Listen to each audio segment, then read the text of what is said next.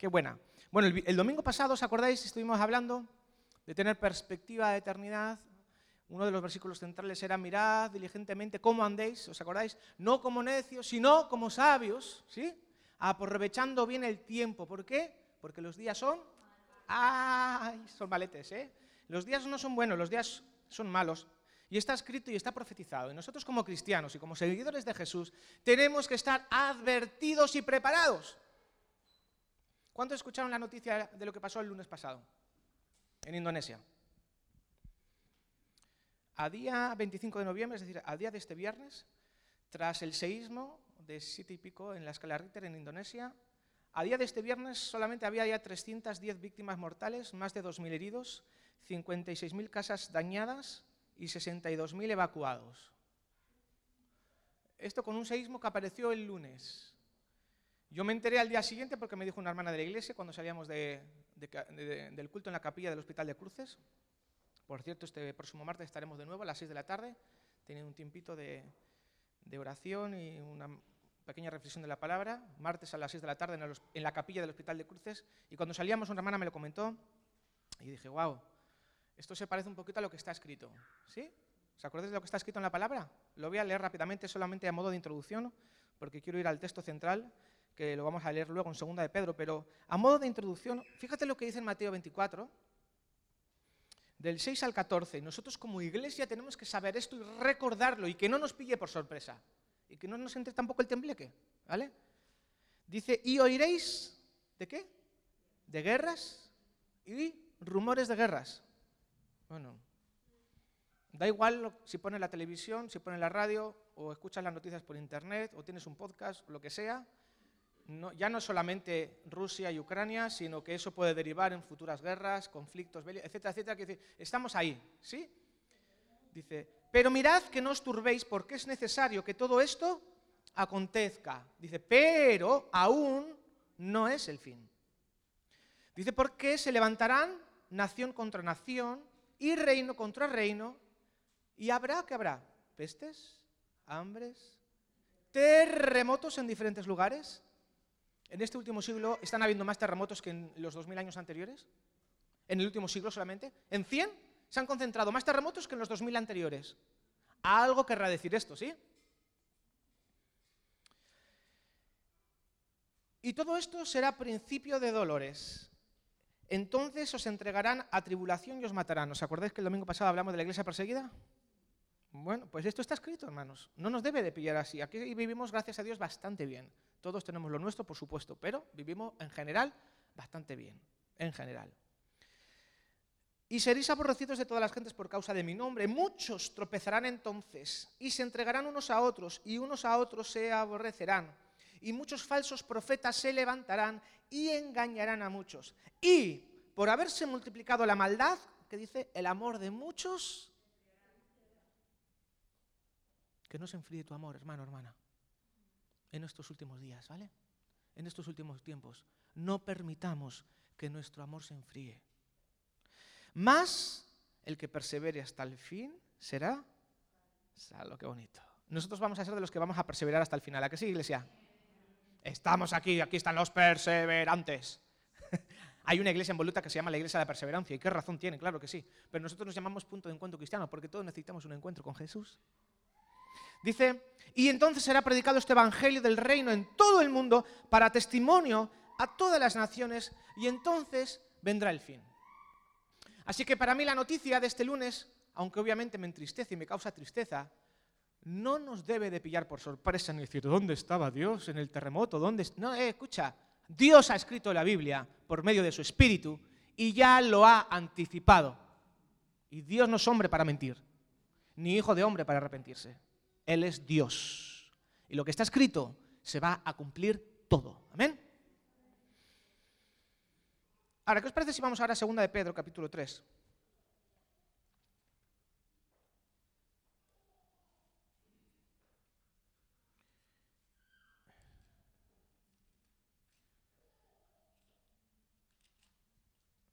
Segunda de Pedro capítulo 3, del 8 al 15.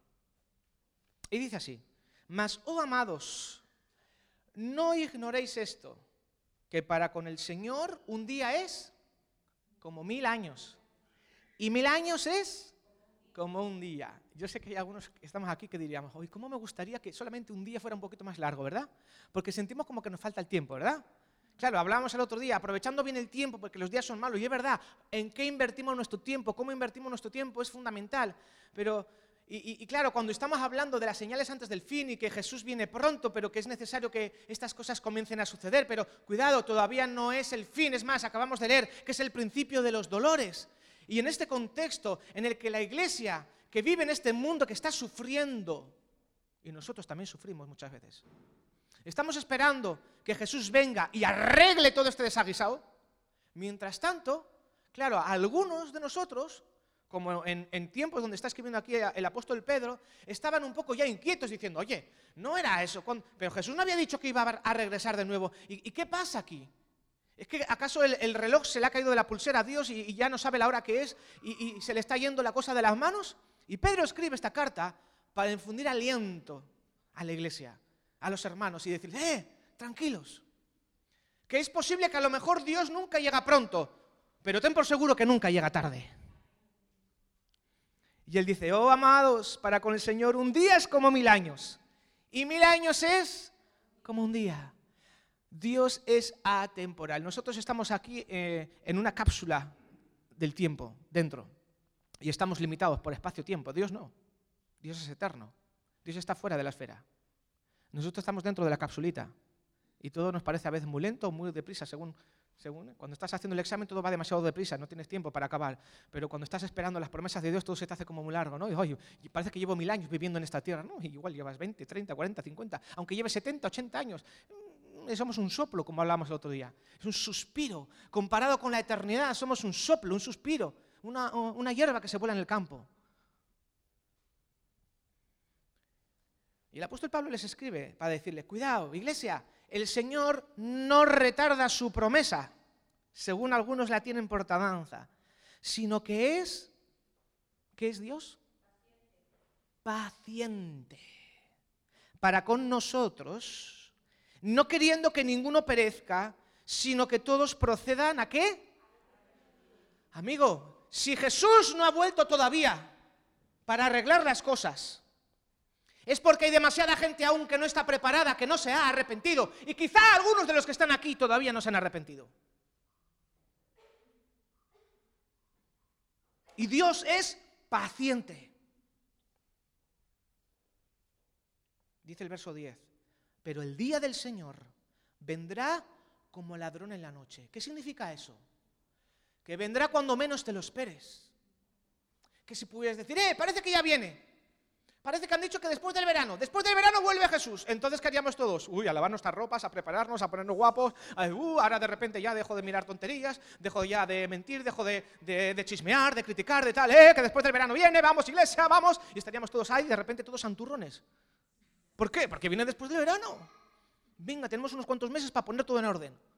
Para reconciliarme con todos los que me llevo mal. ¿Sí o no? ¿Pero qué dice? Cuidado, ¿eh? Cuidado, no os engañéis.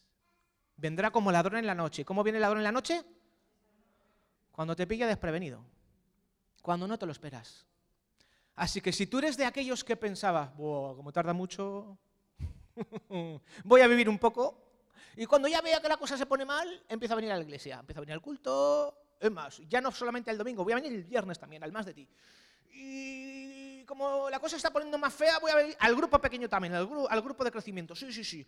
Y ya para que veas, Dios, que voy en serio, a también el domingo a la mañana a la EDS, a las 11, ahí a recibir el discipulado, porque quiero ser miembro oficial de la iglesia, porque viene después del verano. Bueno, si te consuela saber eso, está bien. Pero tú y yo sabemos que no es cierto. Que las cosas no, no funcionan así. Pero hay algo que me llama la atención. Fíjate lo que dice. El día del Señor vendrá como ladrón en la noche. El verso 10 dice, en el cual los cielos pasarán con gran estruendo, y los elementos ardiendo serán deshechos, y la tierra y las obras que en ella hay serán quemadas. Uy, yo cada vez que van diciendo, son bulos al final, ¿no? Porque nunca aciertan. Pero cuando dicen, hay un meteorito que se ha salido de la órbita que se prevé que va a caer en la parte norte de Europa, el, el último iba a caer el 23 de abril. Fallaron, obviamente porque no hay científico que pueda aproximar cuando la Tierra va a ser deshecha. la tierra será deshecha la que hoy vivimos cuando Dios lo determine.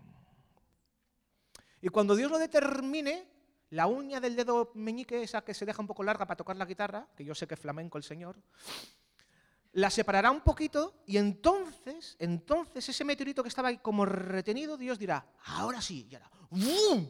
Y catapum. Adiós.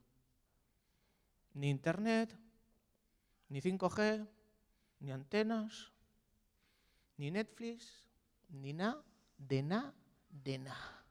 Y si te fue largo el confinamiento con todo ese entretenimiento, imagínate lo que puede pasar sin nada de eso. Ahí o lees la Biblia o te mueres del asco. Pero es que aquí no habla solamente de un gran apagón, que a lo mejor pasa o a lo mejor no. El Señor lo sabe. Pero cuando sucedan estas cosas, fíjate lo que dice la Biblia. Puesto que todas estas cosas, versículo 11, han de ser desechas. ¿Cómo no debéis vosotros andar en santa y piadosa manera de vivir? Esperando y apresurándoos para la venida del día de Dios, en el cual los cielos, encendiéndose, fíjate, el apóstol Pablo no sé lo que estaría viendo, pero está profetizando por medio del Espíritu, que los cielos serán como encendidos, serán deshechos, y los elementos, siendo quemados, se fundirán. No sé cómo lo va a hacer Dios, pero va a permitir que la tierra que vemos actualmente va a ser consumida por el fuego. ¿Te habías parado a pensar en esto fríamente? Yo casi nunca. Yo sabía que cuando nos morimos nos vamos al cielo los que hemos creído en Jesús, pero no era consciente de que va a haber un momento en la historia del mundo en el que esta tierra en la cual estamos viviendo va a dejar de existir. Que no sé si va a ser progresivamente a través del calentamiento global, que llegará un momento en el que a lo mejor explote, o no, ser lo, no sé cómo lo va a hacer Dios, pero sí sé que esto que está aquí escrito, iglesia, se va a cumplir. No sé si va a ser gradual o va a ser de repente, pero va a pasar. Y por eso dice en el versículo 13, pero nosotros esperamos, según sus promesas, cielos nuevos y tierra nueva. Y así como en los días de Noé todo fue deshecho y luego volvió de nuevo a germinar, de la misma manera, cuando el Señor determine que esto que existe ya no exista más, no nos va a dejar en el olvido no vamos a ser derretidos y vamos a dejar de existir. El Señor ha puesto eternidad en nuestro corazón. Inmortalidad. Quizá nuestro cuerpo perezca, claro que sí. Con este cuerpo te aseguro que no tendremos entrada a la presencia de Dios. Pero el mismo Dios, que o bien lo haga Él con su dedo o con su rayo láser, no sé cómo lo hará, o simplemente permita que todos los elementos que están por ahí de repente se descontrolen y colapsen y algo choque contra la tierra, sea como sea que Dios lo haga o lo permita, Dios es soberano, Él puede hacer o no hacer lo que Él quiera, sí sé que esto que está escrito, cuando eso suceda y esta tierra, esta tierra deje de existir tal cual como la conocemos, dice que habrá cielos nuevos y tierra nueva, como en el jardín del Edén donde Dios caminaba con el ser humano y tenían comunión perfecta. Ahora estamos en el momento de, de, la historia del mundo en la cual la tierra está sufriendo por causa del pecado y los que creen en Cristo, su alma, su relación, su espíritu con Dios está siendo reconciliado, como hemos estado hablando, pero todo esto tiene que ser renovado. De hecho, ni siquiera nuestro propio cuerpo sirve para fundirse con Dios. Nuestro cuerpo también tiene que ser regenerado, tiene que ser resucitado. En 1 Corintios 15 habla también de una promesa que dice que tendremos un cuerpo glorificado, porque este cuerpo mortal no puede tener acceso cuando entremos directamente a la presencia del Señor. Ahora estamos teniendo como una especie de anticipo. Él ha puesto su espíritu en nosotros para que tengamos comunión en el espíritu con el Padre. Pero cuando cara a cara veamos a Jesús, este cuerpo no nos sirve. Dios nos va a dar otro nuevo. Así que en lo que vamos de este pasaje que estamos leyendo Segunda de Pedro, hemos aprendido dos cosas. Primero, que Dios es paciente. ¿Y por qué no ha venido todavía Jesús a por su iglesia? Porque está esperando que a lo mejor algunos de los que estamos aquí nos arrepintamos de una vez. Y si todos los que estamos aquí, ojalá quiera Dios que ya estemos todos arrepentidos, y hayamos sido salvados porque hemos puesto nuestra fe en Jesucristo, hay todavía mucha gente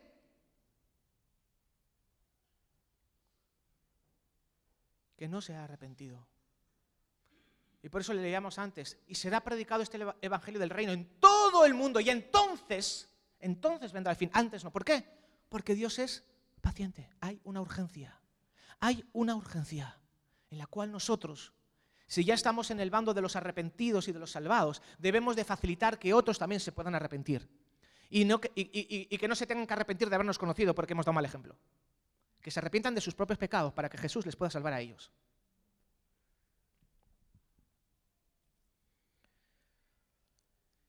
Por eso dice, concluye este, este pasaje.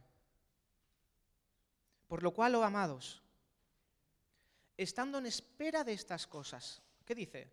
Procurad, estoy en el verso 14, procurad con diligencia ser hallados por Él sin mancha e irreprensibles en paz. En la nueva versión internacional dice, esforzaos para que Dios os halle sin mancha y sin defecto y en paz con Él. Y en paz con Dios. Porque si no estamos en paz con Dios, aquel día puede ser como ladrón en la noche de verdad. No solamente porque te pilla de sorpresa, sino porque es de pérdida. Cuando un ladrón entra en casa por la noche, ¿qué hace? Es pérdida, ¿verdad? Para nosotros, ladrón en la noche solo tiene que significar que va a venir en el momento que menos lo esperemos, pero no va a ser de pérdida no va a ser de pérdida, porque nosotros no vamos a ser como las vírgenes insensatas, ¿a que no? ¿A que no? ¿No deberíais vivir como Dios manda siguiendo una conducta intachable? Es el versículo 11 que dice, ¿cómo no debéis vosotros andar en santa y piadosa manera de vivir? Si sabemos que estamos cerca de que Jesús vuelva a por su iglesia. Y no sabemos cuándo va a suceder ese gran y temible día del Señor, cuando todo esto será deshecho. ¿Cómo vamos a vivir nosotros? Quiero terminar este tiempo de la palabra leyendo Mateo 25, del 1 al 13. Dice, entonces el reino de los cielos será semejante a diez vírgenes que tomando sus lámparas salieron a recibir al esposo. Cinco de ellas eran prudentes, sabias, y cinco eran insensatas. Y las insensatas, tomando sus lámparas, no tomaron consigo aceite, mas las prudentes tomaron aceite en sus vasijas y juntamente con sus lámparas. Y tardándose el esposo, cabecearon todas y se durmieron.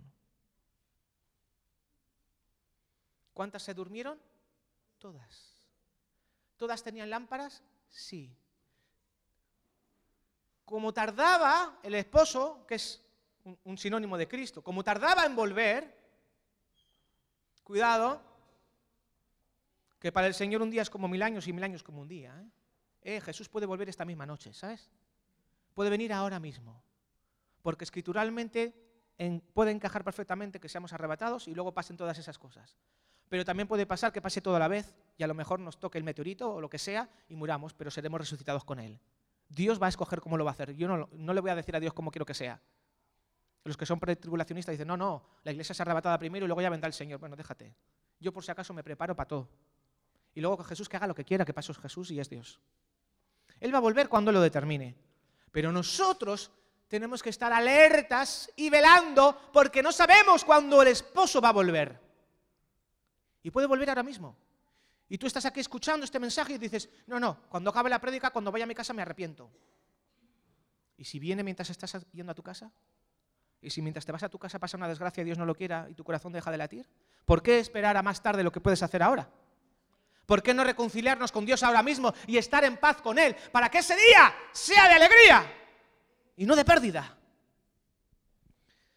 Dice, y a la medianoche se oyó un clamor, aquí viene el esposo, salid a recibirle. Y entonces todas aquellas vírgenes se levantaron y arreglaron sus lámparas. Y las insensatas dijeron a las prudentes, dadnos de vuestro aceite, porque nuestras lámparas se apagan.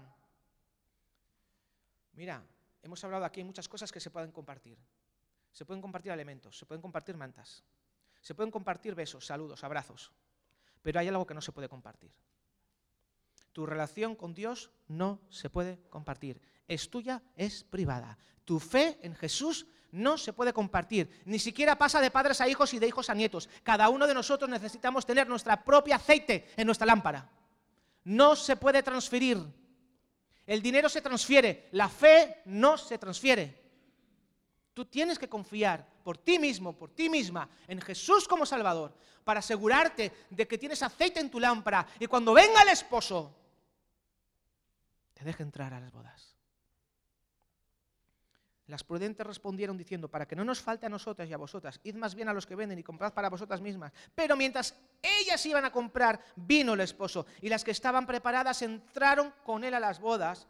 Hoy esto me asusta. Y se cerró la puerta. En los días de Noé, cuando hubieron entrado, justo antes de que el diluvio comenzara a descender, el Señor dice que cerró la puerta.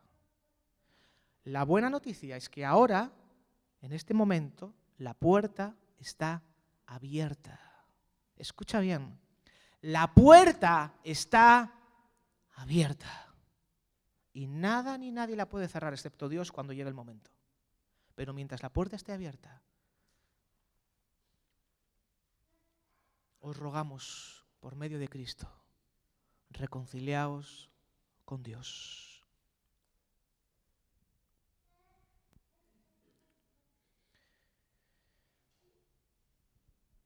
Las prudentes estaban en paz con Dios. Las insensatas lo dejaron para después del verano y no estaban en paz con Dios. Y como no estés en paz con Dios, si se cierra la puerta, ya es demasiado tarde. Hay que estar en paz con Dios ahora mismo.